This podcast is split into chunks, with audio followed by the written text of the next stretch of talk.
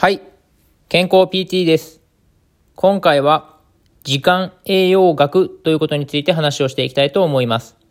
時間栄養学というのは内臓というのは時間帯によって働きやすかったり働きにくかったりするということが分かっています。今回の結論から言うと、まず一番意識していただきたいこととしては、夜8時以降に食べ過ぎるのは良くないということです。食べ過ぎだけでなく飲み過ぎももちろん良くないです。その理由としては、夜8時以降というのは内臓全体が休息モードに入るので、夜8時以降に過食をしたり飲み過ぎをすると内臓に疲労が溜まってしまい、翌日のだるさなどが出てきたり、疲労がなかなか取れないということが起こってきます。夜8時以降は食べ過ぎや飲み過ぎをしないようにしましょう。どうしても食事はお腹いっぱいになるまで食べたいという方も中にはいらっしゃると思いますが、そういった方のために朗報ですが、お昼の時間帯というのは内臓が活発に働いているので、しっかり食べてもエネルギーとして消費することができますので、どうしてもお腹いっぱい食べたいという方は、お昼の時間帯に食べることをお勧めします。また、どうしてもおやつは絶対に食べたいという方がいらっしゃると思いますが、おやつを食べるのに一番適した時間帯というのは午後の3時です。3時のおやつともよく言われますが、この3時というのは血糖値を調整するために働く膵臓というのがありますが、この膵臓の働きが最も活発になるのがこの午後の3時になるわけです。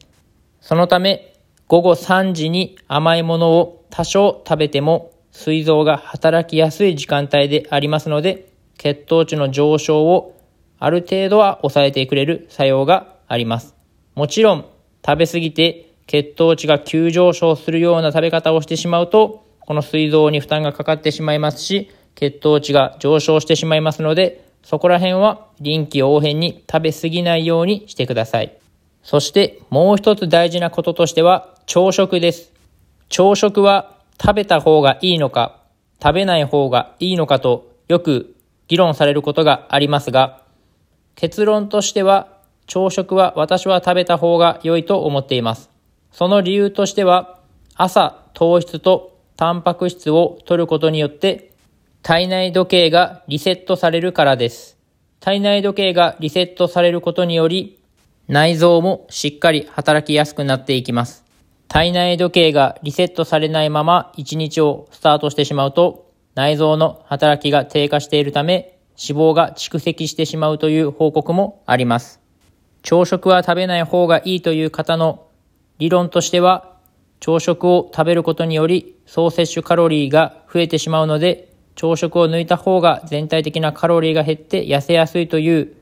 理由を言われている方もいらっしゃいます。結論を言うと、この朝食を取るか取らないかというのは個人の体質によっても変わってくると思いますので、ご自身で試していただいて、それで体の調子がいい方を選択していただけたら良いかと思います。今回は時間栄養学について話をしていきました。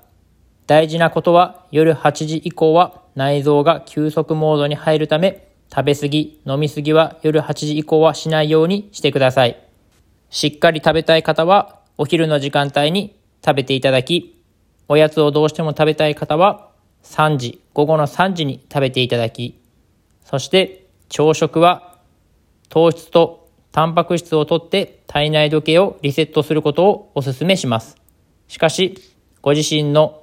体質に合わせて朝食を取らない方が体が調子がいいという方は朝食を取らないという手もありますので、ご自身で試してみて調子がいい方を選択していただけたらと思います。今回は以上です。ではまた。